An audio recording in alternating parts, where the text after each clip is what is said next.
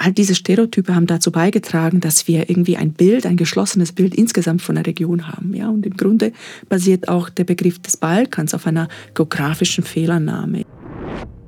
Es gibt ein sehr, sehr einflussreiches Buch, tolles Buch von Maria Todorova, einer bulgarischen Historikerin, Imagining the Balkans. Und sie schreibt, dass Europa den Balkan braucht, um selbst gut dazustehen, also Europas bequemes Vorurteil. Es kommen aber auch total positive Balkanbilder. Also indem man sagt, Griechenland ist die Wiege der Demokratie. Also das, gibt, das spielt auch eine Rolle oder zunehmend eine Rolle. Und ich könnte jetzt auch die Rückfrage stellen, woran denken Sie, wenn Sie Balkan sagen, wenn Sie Südosteuropa sagen? Was haben Sie im Kopf?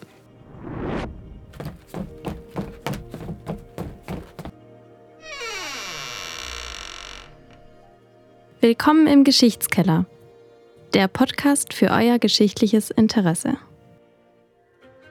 Ein mysteriöses Schloss in den Karpaten, ein blutsaugender Graf und eine unheimliche Legende. Bram Stokers Roman Dracula hat unzählige LeserInnen auf der ganzen Welt begeistert und fasziniert. Dabei verbirgt sich hinter dieser Erzählung auch eine lange Geschichte von Vorurteilen und Stereotypen gegenüber Südosteuropa. So wurde die Region oft als barbarisch, exotisch und gefährlich wahrgenommen. Eine Sichtweise, die auch von Stoker und anderen SchriftstellerInnen des 19. Jahrhunderts aufgegriffen, verstärkt und verbreitet wurde. Wie entstanden aber diese Stereotype? Welche Auswirkungen haben sie bis heute? Und wie können wir die Bedeutung, die Geschichte und den Kontext solcher Vorurteile in unserer eigenen Wahrnehmung erkennen und verändern? Damit beschäftigen wir uns in der heutigen Folge von Geschichtskeller, der Podcast für euer geschichtliches Interesse. Also schnappt euch eine Tasse Tee oder auch eine Knoblauchzehe und lasst uns gemeinsam in die Geschichte von Südosteuropa eintauchen.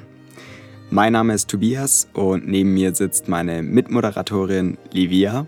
Hallo. Und unser heutiger Gast. Sie ist seit 2021 wissenschaftliche Mitarbeiterin am Institut für Donauschwäbische Geschichte und Landeskunde. Sie ist Leiterin des Forschungsbereichs Ordnungswandel und kulturelle Vielfalt und des Institutarchivs. Und seit Mai 2022 habilitiert im Fach Südosteuropäische Geschichte. Die Rede ist von Frau Dr. Simon. Guten Morgen. Schön, dass Sie hier sind. Vielen Dank für die Einladung. Wie bereits in den vorherigen Folgen haben wir direkt am Anfang für unseren Gast ein paar Entweder-Oder-Fragen. Wir würden Sie daher bitten, dass Sie spontan und ohne zu viel darüber nachzudenken auf diese Fragen antworten. Sind Sie bereit? Ja. Gut, dann fange ich schon mal an. Nachteule oder Frühaufsteher? Frühaufsteherin. Kino oder Theater? Beides. Strandurlaub oder Städtetrip? Strand. Äh, beim Spazierengehen Podcast oder Musik hören? Spazierengehen, Podcast. Joggen, Musik. Hm. Bibliothek oder Buchhandlung? Bibliothek. Beim Sport schauen oder selber spielen? Selber spielen. Kunstfestival oder Musikfestival? Früher Musikfestival, inzwischen mehr Kunstfestival.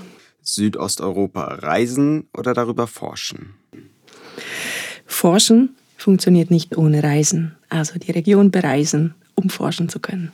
Und da wir vorhin auch schon über einige Mythen gesprochen haben, Vampir oder Werwolf? Vampir. Jetzt gibt es noch zwei geschichtliche Fragen. Mit welcher Person aus der Geschichte würden Sie gerne mal zusammen zu Abend essen? Ähm, ach je. Nun, ich bin sehr an der Konfliktgeschichte interessiert und da fallen mir natürlich jetzt keine Prachttypen ein wenn ich an die Zeitgeschichte denke, denke oder an die jüngsten Entwicklungen in der Region, mit der ich mich beschäftige, also Südosteuropa, da würde ich sagen, ich würde gerne mit äh, Josip Broz Tito zu Abend essen. Und welches historische Ereignis hätten Sie gerne mit eigenen Augen gesehen? Keins. Ich lebe sehr gerne in der Gegenwart. Gut. Dankeschön. Wir sprechen heute ja über Südosteuropa und da stellt sich als erstes die Frage, woher stammt der Begriff und von welchem Raum sprechen wir überhaupt, wenn wir über Südosteuropa sprechen? Ja, von welchem Raum sprechen wir? Diese Frage mag einfach erscheinen, ist aber dennoch ziemlich kompliziert. Wir sprechen ungefähr von einem Raum, der das Balkangebirge umschließt, mit Karpatenbecken, ähm, einen, den Raum der unteren Donau und Dniester. Und wir sprechen von Ländern, von den heutigen Nationalstaaten Albanien, Bosnien und Herzegowina, Bulgarien, Kroatien, Griechenland, Kosovo, Montenegro, Nordmazedonien, Rumänien, Serbien und Slowenien. Wir unterscheiden aber auch äh, geografische Begriffsbestimmung von historischen Begriffsbestimmungen, wenn es um diesen Raum geht, so dass nach der historischen Begriffsbestimmung zum Raum Südosteuropa bis zu 14 Länder, inklusive noch Slowakei, Slowenien, Republik Moldau, Ungarn, Zypern, und der europäische Teil der Türkei dazugehören. Es ist eine historische Einordnung des Territoriums nach der Einflusssphäre des Osmanischen Reiches und Ungarns. Und dieser Begriff stammt, also der ist zutiefst politisch geprägt und daher sind auch sie, die Begriffsdeutungen stark von politischen Agenten ja auch durchzogen. Und der, der entsteht in der Slavistik und auch in den ost- und südosteuropäischen Studien im 19. Jahrhundert und auch im frühen 20. Jahrhundert maßgeblich geprägt hat den Begriff der deutsche Diplomat und Albanologe Johann Georg von Hahn und er dient ganz lange zur Begründung einer Art politischen Wissenschaft. Es geht um die Erforschung eines Raums, einer Einflusssphäre ja auch. Und das hat stark mit imperialen Bestrebungen zu tun. Also angedacht in der Zwischenkriegszeit ist er noch als sehr neutraler Begriff, wird aber von den äh, Nationalsozialisten stark äh, diskreditiert. Da geht es dann um Südosteuropa als einen äh, Raum, der geordnet werden will. Stichwort Deutschtumspolitik, ökonomische Ausbeutung und so weiter. Und da spielt die Abgrenzung vom Balkanbegriff, den gibt es zu diesem Zeitpunkt schon ein, Jahr, ein paar Jahrzehnte. Der Balkan, der von Anfang an etwas Ungeordnetes ist oder darstellt, so aufgefasst wird. Und Südosteuropa eben so ein bisschen bisschen als die Abgrenzung von dem, weil eben deutsche, mm, ja, deutsche, äh, von deutscher Politik ähm, geprägt wird.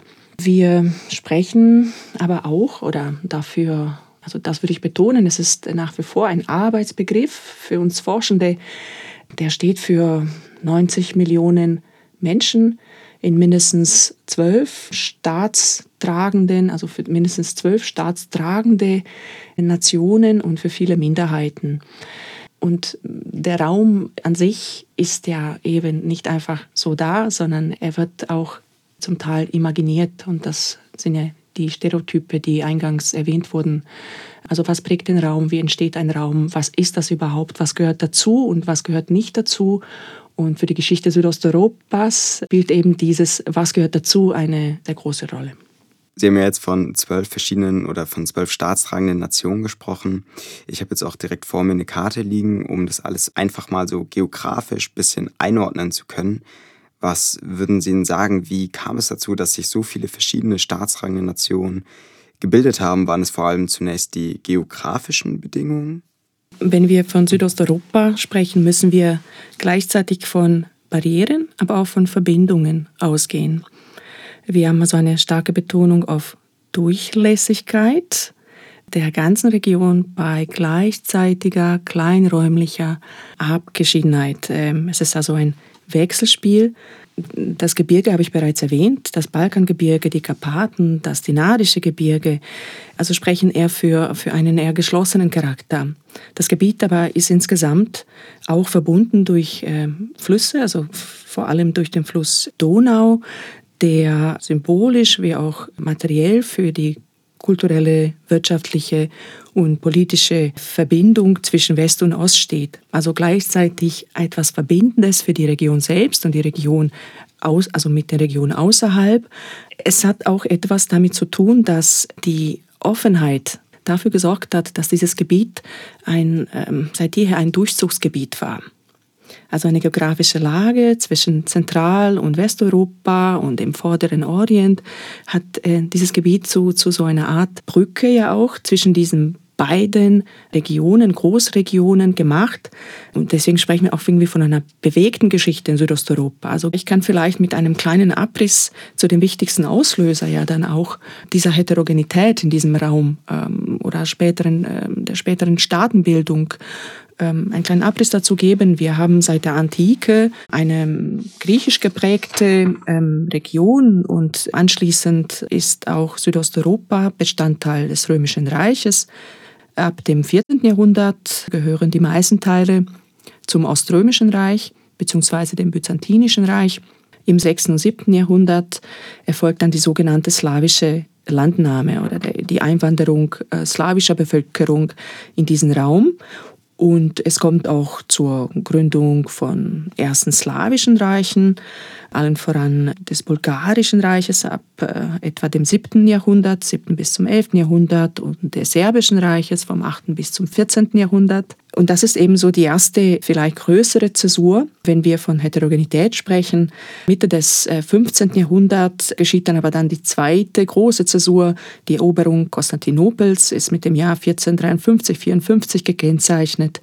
Äh, die Eroberung äh, durch die Osmanen, ja, und die Verdrängung eben dieser byzantinisch-orthodoxen Kultur ähm, durch die orientalisch-islamische Kultur.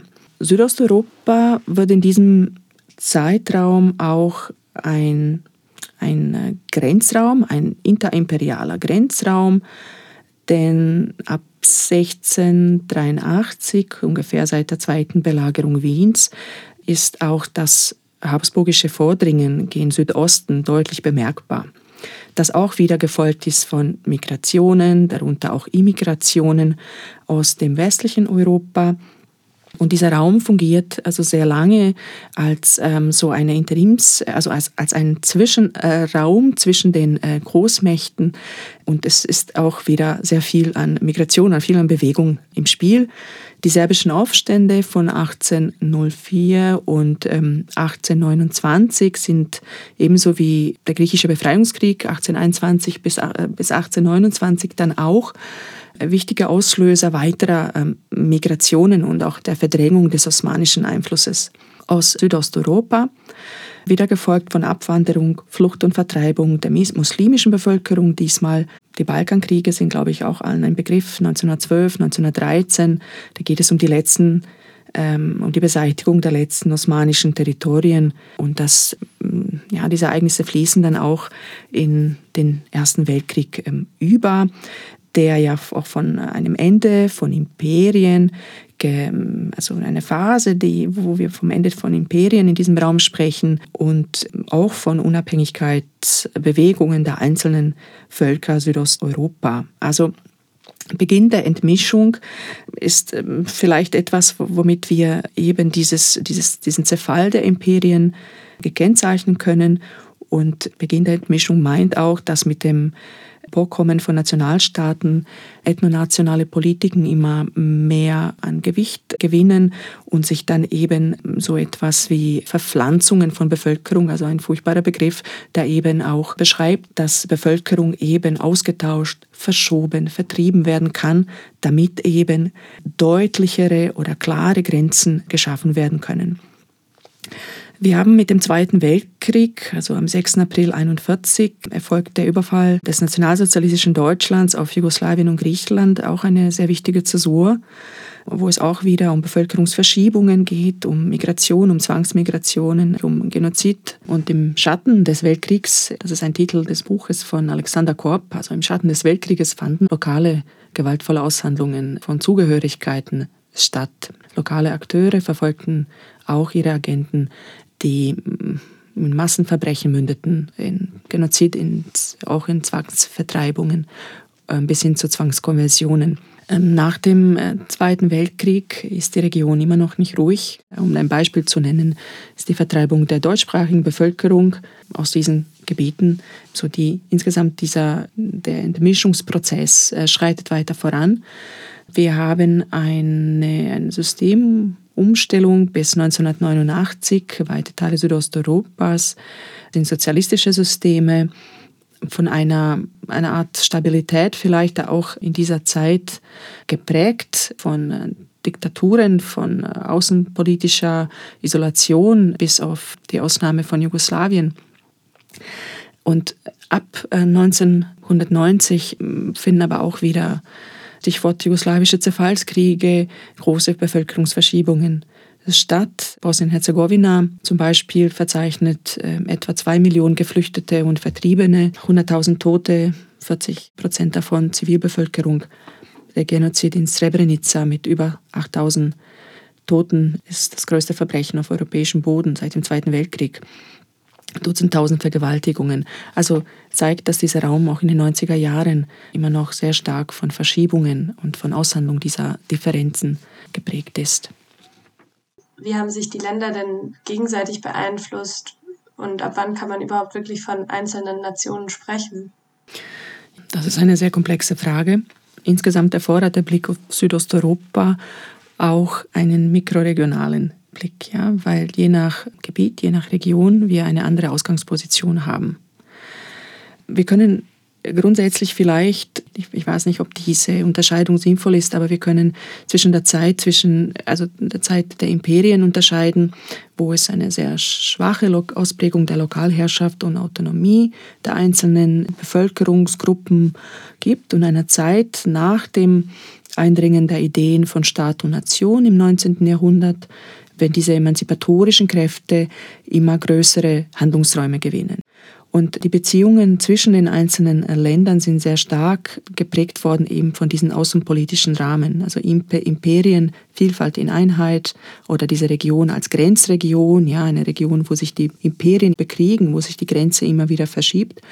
Und eben einer Zeit, wo Ideen vordringen, Jean-Jacques Rousseau, Johann Gottfried Herder, wurden sehr stark rezipiert und diese Vorstellungen von einheitlichen, homogenen Staaten entstanden in einer Region, die ja, wie wir jetzt gerade festgestellt haben, sehr, sehr vielfältig ist. Und man spricht auch vom Import dieser Ideen. Und es erforderte oder die Eliten versuchten, so etwas wie Nationen auf Grundlage von gleicher Sprache, Religion und Kultur zu erschaffen, zu konstruieren. Ergo versuchen die nationalen Eliten sowas wie gemeinsame Sprache zu schaffen. Die territorialen Grenzen, die sie aber beanspruchten, waren sehr stark geprägt von diesen Bewegungen der Großmächte und folgten eben nicht diesen ethnografischen Grenzen, so dass es eben nicht möglich ist und wahrscheinlich auch niemals möglich sein wird. Und ich hoffe, das versucht auch niemand mehr, territoriale Grenzen mit den sprachlichen, religiösen, ethischen Grenzen gleichzusetzen, also Nation und äh, Staatsvolk und so weiter stark gemischte Regionen wie Bosnien, Makedonien, Makedonien und so weiter sind, und Kosovo sind seitdem Regionen, auf welche die unterschiedlichen Nationsprojekte Ansprüche ähm, erheben und erhoben haben. Und jedes Mal gingen sie auch mit einem gewaltigen Konfliktpotenzial einher. Bosnien, ähm, also vorhin als Beispiel für die Grenzregion oder auch als Beispiel für die furchtbaren Verbrechen in den 1990er Jahren, ist eine gemischte Region, also exemplarische als eine sehr stark gemischte Region zu verstehen und die Konflikte sind auch heute äh, stark spürbar. Also je nachdem, von, welchen, von welcher Region wir ausgehen, stellen sich die Prozesse auch ganz unterschiedlich dar. Insgesamt sprechen wir aber auch nicht nur insgesamt von einer konfliktvollen Geschichte in Südosteuropa. Es ist ja nicht so, dass alle Länder regelmäßig in einen Konflikt hinein geraten und ihn auch blutig austragen, sondern wir haben diese großen Zäsuren, die ich vorhin genannt habe. Wir haben die Weltkriege, Balkankriege. Das hat mit, ähm, mit der imperialen Geschichte zu tun, mit dem Aufwachen der national-emanzipatorischen Kräfte, also Aufwachen, ein Begriff, auch, also ein Quellenbegriff auf der Zeit, dann geht es häufig um die Erweckung, um das Aufwachen von Nationen, um das Konstruieren einer Geschichte, einer nationalen Geschichte, gerade bei Kosovo eine, eine, eine sehr problematische Ausgangsposition, also serbische Nationalgeschichte geht sehr stark von einer Kontinuität der, des serbischen Reiches aus und versucht, dieses Vakuum an äh, nicht dagewesener staatlicher Kontinuität zu fühlen. Und da werden, ja, also Kosovo steht für, für die äh, Wiege der, der serbischen Nation da. Ja, es ist ein sehr umkämpftes Gebiet, das leider auch sehr stark von Zwangsmigration und von den unterschiedlichen Phasen geprägt ist. Also wir haben gesagt, ein bestimmtes Konflikterbe aus der Region selbst, aber die Konflikte stellen sich eben in unterschiedlichen Situationen auch ganz anders dar. Ja, oder es spielen ganz andere äh, Motive und äh, andere Umstände eine Rolle. Sie haben ja jetzt gerade von den emanzipatorischen Kräften und auch von dem Konstruieren einer Geschichte gesprochen. Was ich mich dabei auch gefragt habe, war, inwieweit die osmanische Herrschaft zuvor in Südosteuropa vielleicht auch noch die politische, aber auch die kulturelle Entwicklung der Region beeinflusst hat. Ja, also die osmanische Eroberung beginnt so ab dem 14. Jahrhundert und erreicht den Höhepunkt oder den, höchst, den ersten Höhepunkt mit der Eroberung Konstantinopels. Ab dann befindet sich die Osmanen in einem Spannungsverhältnis mit anderen Großmächten auf dem Balkan, wo wir vor ständigen Konflikten und Kriegen ja auch sprechen 1699 kommt es äh, zu einer Art Friedensschluss. Das ist der Friede von Karlowitz in Sremski Karlowitz, äh, Karlovci in der heutigen Vojvodina, wo das Ende des großen Türkenkriegs besiegelt wird zwischen, also ein Friedensschluss zwischen dem Heiligen Römischen Reich, zwischen Polen, Republik Venedig, dem Kirchenstaat sowie Russland. Dennoch ist der osmanische Rückzug aus Südosteuropa erst im 19. Jahrhundert tatsächlich wahrnehmbar. Also Osmanen halten sich sehr lange in diesem Raum und prägten dann eben auch die Kultur und auch die Strukturen langfristig. Die Grenzen zwischen den Imperien verliefen ungefähr an den Flüssen Donau und Save, also zwischen Habsburger Monarchie und Osmanischem Reich. Bosnien, hatte ich vorhin schon erwähnt, ein exemplarischer Grenzraum. Kulturell ist vor allem die osmanische Phase damit verbunden, dass es eine weitere Diversifizierung im religiösen Bereich gab oder gibt. Der Islam setzte sich in unterschiedlichen Intensitäten, auch in unterschiedlicher Art und Weise in äh, den Gebieten Südosteuropas durch. Die Islamisierungsprozesse sind ungefähr mit dem 16. und 17. Jahrhundert ja, damit werden sie assoziiert oder da sind sie im Grunde in, in voller, ähm, voller Kraft. Das schwächt natürlich die, die Strukturen der christlichen Kirchen in diesem Raum. Wir wissen aber keine verlässlichen Zahlen zu, zu religiösen Konversionen. Wir wissen auch viel zu wenig über die Zahl der eingewanderten Muslim, Musliminnen und Muslimen. Es kursierten oder es kursieren immer noch kaum haltbare Thesen über Zahl der Zwangskonversionen, über die Knabenlese, über die Steuererleichterungen für Muslime und so weiter, dass das eben die Motive für eine starke Islamisierung in diesem Raum gewesen sind oder dass das die Methoden einer erzwungenen Islamisierung in diesem Raum gewesen sind. Wahrscheinlicher sind eher, es ist sehr wahrscheinlich, dass die schwachen kirchlichen Strukturen dazu verantwortlich waren, dass der Islam sich in manchen Gebieten Südosteuropas durchsetzen konnte und in manchen eben weniger.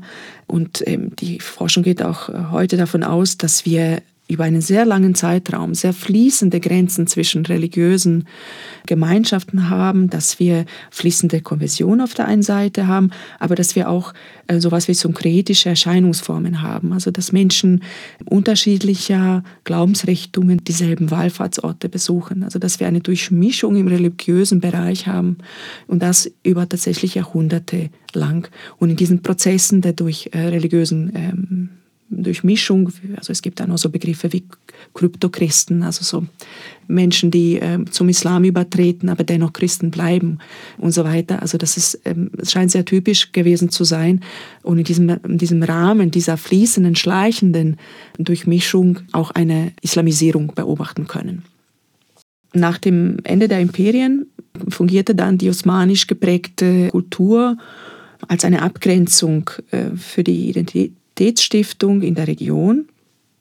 Die nationalen Identitätsbildungsprozesse gingen von einem negativen Bild über die osmanische Phase. Ja, und das, das äh, hat eben auch äh, zu einer Stabilisierung von nationalen Identitäten geführt, indem eben eine Abgrenzung christlich-muslimisch eben von den Eliten auch stark konstruiert wurde. Also teilweise auch in Gebieten, wo diese Abgrenzung eigentlich oder die Grenzen sehr fließend gewesen sind in sehr starken, stark gemischten Gebieten.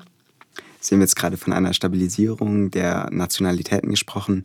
Könnte das auch daher einhergehen, dass die Nationalitäten das Gefühl hatten, dass sie dem Osmanischen Reich überlegen sind. Also mir kommt dabei immer der Spruch, der kranke Mann am Bosporus in den Sinn, dass es damit einhergeht. Ja, wir haben, ähm, da haben wir auch den Prozess der Stereotypenbildung ganz stark. Also ein Gefälle ist zu beobachten in den Diskursen und Narrativen, in den nationalen Narrativen, also im Rahmen dieser Abgrenzung von einer osmanischen, osmanisch geprägten Identität.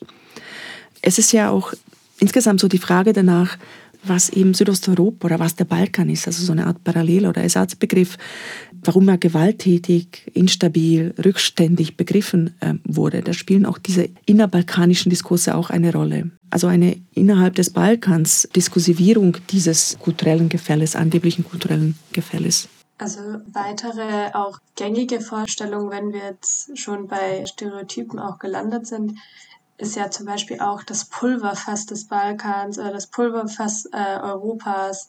Woher kommen diese Vorstellungen oder woher kommen auch diese Stereotype über den Balkan und wie viel Wahrheit ist da wirklich dran? Also inwiefern sind die wirklich irgendwie historisch auch hinterlegt, sage ich mal. Nun, die Bezeichnung Balkanhalbinsel stammt aus einer Zeit, als die sogenannte orientalische Frage akut wurde, also Auflösung des Osmanischen Imperiums. Da wurde der Balkan entdeckt und gleichzeitig imaginiert. Da entstehen Bilder im Kopf, also als Sie gerade ge gesagt haben, Pulverfass Europas und so weiter. Und ich könnte jetzt auch die Rückfrage stellen, woran denken Sie, ja, wenn Sie Balkan sagen, wenn Sie Südosteuropa sagen? Was haben Sie im Kopf? Das ist auch spannend, also das müssen Sie nicht beantworten, aber ich habe diese Frage häufig in Seminaren gestellt und es kommen tatsächlich immer wieder dieselben Stereotype von Instabilität, Rückständigkeit, von Bruderhass, also so die ganze Palette. Es kommen aber auch total positive Balkanbilder, also indem man sagt, Griechenland ist die Wiege der Demokratie. Also das gibt, das spielt auch eine Rolle oder zunehmend eine Rolle. Diese Balkanstereotype, die negativen, haben auch sehr stark mit den Balkankriegen 1912, 1913 zu tun. Und da ist der Hinweis auf den Umgang mit ethnischen Minderheiten, also Vertreibung, ethnische Säuberung, insbesondere gegenüber der muslimischen Bevölkerung. Da gewinnt dieser Raum dieses Adjektiv von brutal und barbarisch. Und das hält sich im Laufe des 20. Jahrhunderts ziemlich hartnäckig. 1989 oder nach 1989 mit, äh, mit dem Zerfall des sozialistischen Systems, äh, des sozialistischen Systems in Südosteuropa und äh, mit dem Ausbruch der Kriege im ehemaligen Jugoslawien werden diese Kriege dann als Balkankriege bezeichnet. Also viel zu leichtfertig und auch völlig zu Unrecht, weil diese alten Bilder von den Balkankriegen 1912, 1913 noch so stark in den Köpfen sind. Dann gibt es diese Gleichsetzung der 90er Jahre mit dem Beginn des 20. Jahrhunderts. Es gab 1997 oder es gibt ein sehr, sehr einflussreiches Buch, ähm, tolles Buch von Maria Todorova, einer bulgarischen Historikerin, Imagining the Balkans. Und sie schreibt, dass Europa den Balkan braucht, um selbst gut dazustehen, also Europas bequemes Vorurteil.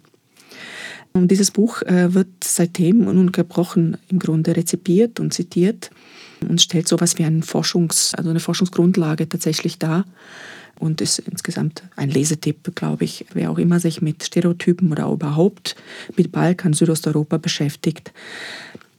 Also Balkan hat, sie sagt auch, Balkan hat wenig Realität, aber sehr viel Imagination durch westliche Inhalte im 18. und 19. Jahrhundert hergestellt ist. Wissenschaftler und Schriftsteller, die Reisenden, die Bereisenden des Raums werden so wenig, also, also ein wenig als Erfinder des Balkans auch beschrieben. Und im Hintergrund aber ist das Ziel der Beherrschung, der politischen Beherrschung der Region. Insgesamt ist mit Todorova auch die Raumkonstruktion des Balkans in Frage gestellt worden, dass wir eben nicht von einem kohärenten Raum ausgehen und ähm, eher von, einem, von einer Arbeitsdefinition ausgehen sollen, weil all diese Stereotype haben dazu beigetragen, dass wir irgendwie ein Bild, ein geschlossenes Bild insgesamt von der Region haben. Ja? Und im Grunde basiert auch der Begriff des Balkans auf einer geografischen Fehlannahme. Ja? Also weil man früher noch dachte, dass sich der Balkan von den slowenischen Alpen bis zum Schwarzen Meer erstreckte und dass man irgendwie ein geschlossenes, geografisch geschlossenes Gebiet hatte. Bezeichnend ist, dass wir eine, jetzt sind wir wieder mit so ein bisschen Blick auf die alten Imperien, und wenn äh, wenn wir versuchen, die unterschiedlichen Räume äh, vielleicht äh, zu beschreiben, ist häufig so, dass zum Beispiel Vojvodina oder Siebenbürgen als geordnete Mikroräume verstanden werden, die anderen überlegen sind, ja, also weil es habsburgisch geprägte Regionen waren. Während andere Regionen Südosteuropa, die also unter einer sehr langen osmanischen Herrschaft waren, als, als Abgrenzung dazu dienen. Also auch da ist etwas, was sich in den 90er Jahren stark verstärkt. Also wenn zentraleuropäische Narrative zum Beispiel in der Vojvodina stark werden und diese Region oder auch in anderen, also ja, diese Region stark äh, daran anknüpft, dass das alte imperiale Erbe, was eben so wenig mit Balkan zu tun hätte. Ja, und dann diente auch die osmanische Zeit lange dazu, äh, zu legitimieren, dass die Balkanregion irgendwie nicht so richtig zu Europa gehören kann weil es sich nicht um die gleiche oder nicht um die christliche Kultur handelt. Dieser Vorgriff auf die Geschichte oder der Rückgriff in die Geschichte ist nicht nur etwas, was wir äh, Forschende ja auch tun, sondern die politischen Eliten tun es in unterschiedlichen Zeiträumen auch. Und die greifen gerne in, diesen, in diese Schatzkiste Geschichte, um ihre tagesaktuellen Politiken zu legitimieren und zu sagen, ähm, um Raumpolitik letztlich zu betreiben also der Balkan sozusagen auch als soziale Bezugsnorm, nenne ich es jetzt mal, dessen räumliche Einordnung bereits schon auf einer geografischen Fehlernahme basiert. Wie haben sich denn dann solche Stereotypen und Rollenbilder verbreitet, insbesondere in der Literatur oder vielleicht auch in der Kunst? Ja, also ähm, Zunächst also diese geografische Fehlannahme, die dazu führt, dass man gesagt, es ist ein etwas Geschlossenes, es ist ein Raum, der ist so undurchdringlich und der ist irgendwie ganz barbarisch und ist deswegen irgendwie rückständig. Es hieß auch ganz lange in Südosteuropa hätte es kein Bürgertum, keine Individualrechte oder auch keine Aufklärung gegeben. Als hätte sich ähm, in Westeuropa diese Prozesse ganz zügig und problemlos entwickelt und durchgesetzt. Also auch da haben wir eine ganz starke Demarkationslinie. In eurer Zeit sind auch Stereotypen wie Korruption und Klientelismus dazugekommen. Also da sind äh, etwas äh, neuere Bilder von Balkan. Na, zu nennen zum Beispiel 1993 ist ein Buch erschienen, Balkan Ghosts, äh, eines US-amerikanischen Publizisten, Robert Kaplan, und er schreibt, dass äh, die Balkanbewohner kulturell prädestiniert sind, seien barbarische Konflikte auszutragen. Also es ist, dieser Prozess ist ganz bestimmt nicht abgeschlossen. Der dauert weiter und wird weiter ähm, diskutiert. Diese positiven Bilder sind auch ein Stück weit von, also von dem innerbalkanischen Diskurs werden sie dafür genutzt, an auch, ähm, also auch von lokalen Eliten, um Balkan irgendwie auch neu zu erfinden als eine Region der Gastfreundschaft, als eine Region, die viel zu bieten hat, unabhängig von der Kriege und Konflikte. Also auch da haben wir eine leichte Verschiebung. Aber insgesamt sind Stereotype relativ seit 1913 relativ erhalten geblieben. Ja, und in Krisen und Konflikten erfolgt häufig der Rückgriff darauf. Also äh, der Balkan ist ja auch geprägt von verschiedenen Abhängigkeitsgefällen, erst äh, gegenüber dem Osmanischen Reich, und dann inzwischen vielleicht zu Teilen auch gegenüber Westeuropas im Sinne von ökonomischer Abhängigkeit in äh, manchen Teilen. Inwiefern sind diese Abhängigkeitsgefälle vielleicht auch ein Treibstoff für die Stereotype oder inwiefern wird es in Westeuropa dann auch sozusagen dafür genutzt, um dieses Abhängigkeitsgefälle zu legitimieren? Also diese Abhängigkeitsverhältnisse, die Sie angesprochen haben, haben auch damit zu tun, dass mit diesem Raum ineffiziente Strukturen ja auch ähm, verbunden werden. Nur dass Strukturen ja durch menschliche Praxis auch verändert werden können. Sie sind nicht so stabil, wie, die, ähm, uns, wie uns die Stereotype suggerieren. Berühmtes Bild dieses Gefälles ist zum Beispiel die Phrase Rückkehr nach Europa nach 1989. Mit dem äh, des sozialistischen Systems konnten wir in Europa vielerorts bemerken, dass man davon spricht, dass dieser Raum wieder integriert werden soll. Und dabei, glaube ich, tun wir sehr gut daran, die Funktion dieser Stereotype zu überprüfen, um, um dann auch herauszufinden, in welcher Funktion sie stehen und in welchem, also für welche Handlungen sie eigentlich genutzt werden. Die Stereotype über Balkan in Südosteuropa und Südosteuropa beziehen sich auf eine Art von europäischer Normalität. Also wir haben europäische Normalität und dann haben wir diese Abweichung. Und die wird immer wieder auf neue, äh, oder nicht immer wieder, aber die wird aufs Neue konstruiert mit dem Aufkommen der sozialistischen Systeme in Südosteuropa. Vielleicht noch in diesem Zusammenhang habe ich auch schon mal den Begriff Eurotopie gehört, also dass mit der Rückkehr nach Europa eine so eine gewisse Utopie auch entsteht. Inwiefern sind solche Begriffe gerechtfertigt oder sind sie es überhaupt? Ja, wenn wir, äh, wir sprechen ja auch in der Wissenschaft über den sogenannten Eurozentrismus, also so dieses europäisch zentrierte Denken, dass alles, was irgendwie gut ist, irgendwie zu Europa gehört, aber häufig ist damit Westeuropa gemeint und nicht Osteuropa. Also die haben sehr viel damit zu tun. Eurotopien, Europa als Normalfall, aber Westeuropa als Normalfall der Nähe. Sie hatten ja die Kriege in den 90er Jahren angesprochen und eben dann auch aktueller irgendwie politische Korruption. Haben sich da Vorstellungen verändert dadurch oder wurden sie einfach noch mehr zementiert, wurden sie verstärkt oder eher abgeschwächt, erneuert, ersetzt durch neue Bilder? Ich würde sagen, die haben sich verstärkt. Also wir haben immer noch diese Bilder von Pulverfass Europas. Also inzwischen ist ja wieder politische Instabilität, Klientelismus, Korruption. Es ist ja nicht so, dass, äh, dass wir ja hier von einer völligen Verklärung irgendwie dieses Raumes sprechen. Also es ist nicht so, dass Systeme oder dass die, dass die Nationalstaaten Südosteuropa nicht unter Korruption litten. Das tun sie. Ja? Es ist immer die Art und Weise, wie wir darüber sprechen, als wären das alleinige Phänomene, die mit Südosteuropa zu tun haben. Also als würde das etwas sein, was ein unveränderliches Strukturmerkmal dieser Region wäre. Wir tun sehr gut daran, das zu hinterfragen und auch Südosteuropa als einen integrativen Bestandteil Europas zu betrachten und nicht ähm, irgendwie als eine Peripherie, als eine Ausnahme, als eine etwas anderes Europa. Wir brauchen unbedingt ein Verständnis äh, für die Vielfalt politische, gesellschaftliche, wirtschaftliche, kulturelle für die Regionen Südosteuropas und es muss auch über die Region geforscht und auch in der Region und darüber hinaus geforscht werden. Also nicht nur über, sondern auch in. Wir brauchen viel mehr Einblicke. Wir tun uns, glaube ich, auch alle gut daran, Südosteuropa nicht als einen historischen Raum mit statischen Merkmalen zu verstehen, sondern als einen Interaktions- und Kommunikationsraum. Das hat der Historiker Ulf äh, Brunbauer vorgeschlagen, um uns eben von dieser Raumkonstruktion etwas zu lösen. Und ich weiß nicht, indem wir Südosteuropa-Forschung betreiben, beteiligen wir uns ja auch an, an, an, an anderen äh, Forschungsgegenständen der Imperien, Nationalstaaten, Nationalismus, Ideologien und Theorie und Praxis. Aber auch hilft uns vielleicht auch Südosteuropa dabei, globalgeschichtliche Phänomene besser zu verstehen. Denn gerade südosteuropäische Mikrogeschichte bringt Südosteuropa in eine Beziehung mit globalen Prozessen. Also wir denken wieder an Migrationen und die, und die großen Migrationsprozesse mit Neubesiedlung äh, von Gebieten.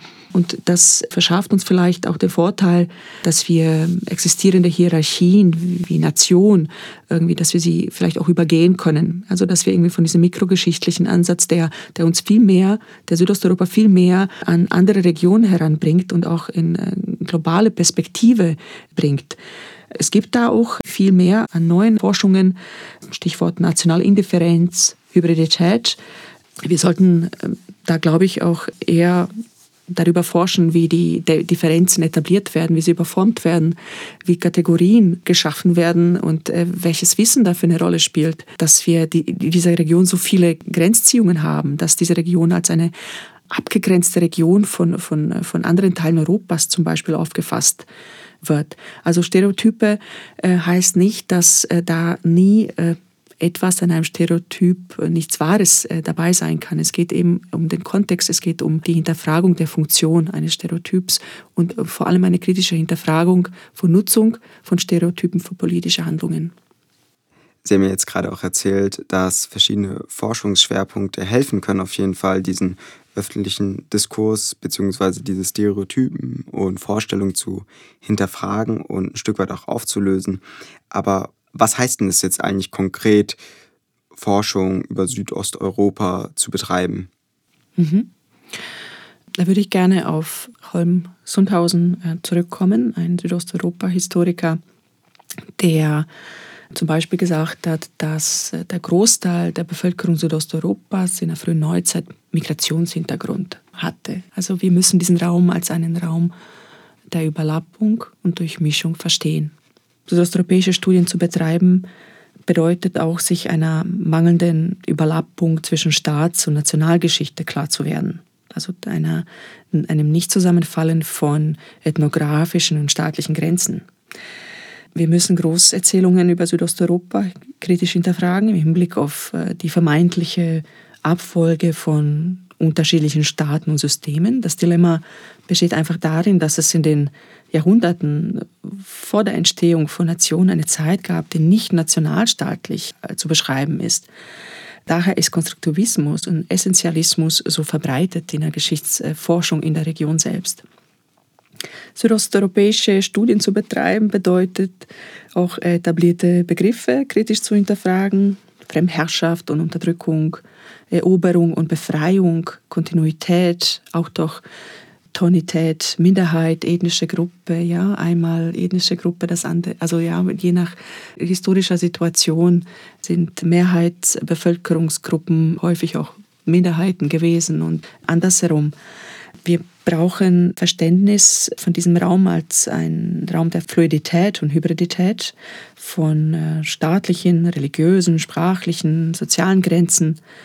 Roger Brubaker hat gesagt, dass Ethnizität, also er hat geschrieben über Ethnizität ohne Gruppen. Ja, also menschliches Handeln ist nicht auf Ethnie bezogen, sondern es gibt Situativität, zufällige Ereignisse, politische Projekte, kognitive Schemata und so weiter die erfundene Gegenwart durch erfundene Vergangenheit, also das, das, haben wir heute auch angesprochen, also dass es in den Nationalpolitiken äh, vieler Staaten Südosteuropas etwas ist, was man ja auch als eine Gemeinsamkeit bezeichnen kann, dieser Rückgriff in die Geschichte, in die Vergangenheit, in die Erfindung einer Vergangenheit, damit eine erfundene Gegenwart, eine Kontinuität vielleicht in nationalstaatlichen, eine nationalstaatliche Kontinuität äh, geschaffen werden kann.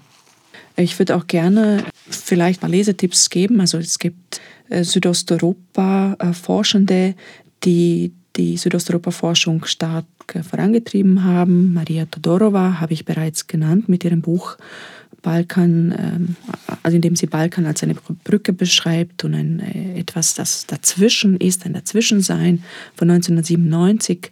Ich würde aber auch gerne ein auch älteres Buch von Edward Said hinweisen, der über Orientalismus geschrieben hat, bereits 1987 und Orientalismus auch als ein Wissenssystem beschrieben hat, ein Wissenssystem über den Orient ein Orient, das ich als ein Instrument von Imperialismus und Kolonialismus bewährt habe. Edward Said argumentiert, dass das Bild des Orients von kolonialen Interessen, europäischen Vorurteilen und Vorlieben geprägt ist und dass dieses Bild nicht die Realität des Orients widerspiegelt, sondern ähm, eine Art ideologische Konstruktion ist.